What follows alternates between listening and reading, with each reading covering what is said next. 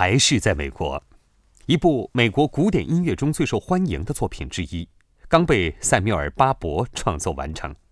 巴伯有一副好嗓子，而且事实上，他也录制了一些他演唱自己作品的唱片，这在所有的作曲家中都是少有先例的。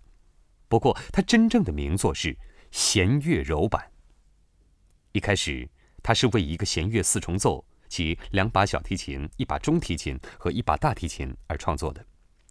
后来，他将其扩展为由整个弦乐队进行演奏的版本。而再后来，他又对这部作品进行改编，使它可以由合唱团演出。让我们来听听中间的那个版本，他经常在国家重大的悲伤时刻来进行播放。